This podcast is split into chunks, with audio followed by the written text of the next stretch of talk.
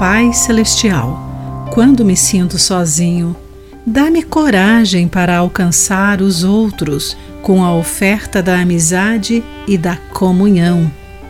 Olá, querido amigo do Pão Diário, muito bem-vindo à nossa mensagem de esperança e encorajamento do dia. Hoje vou ler o texto de Lisa Samra com o título Jamais Sozinho.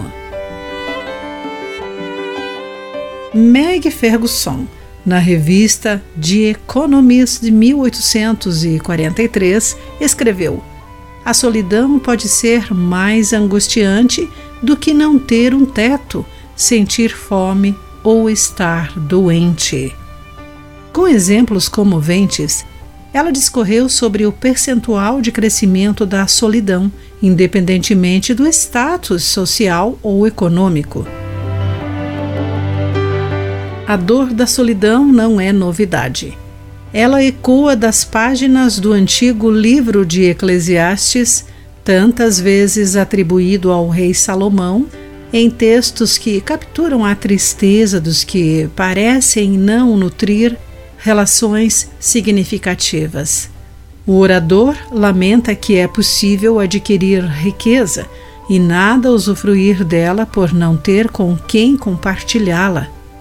No entanto, ele reconhece a beleza do companheirismo, afirmando que os amigos o ajudam a realizar mais do que você poderia alcançar por conta própria.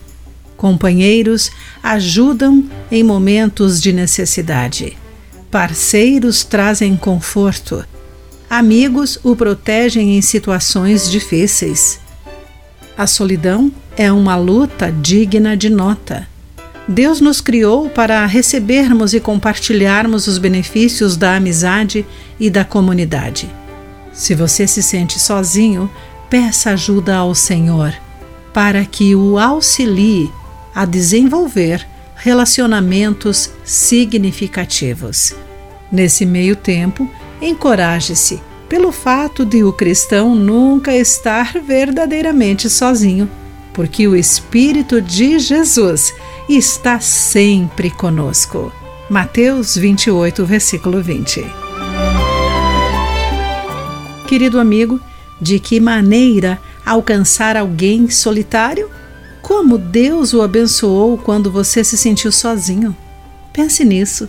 Aqui foi Clarice Fogaça com a mensagem do dia.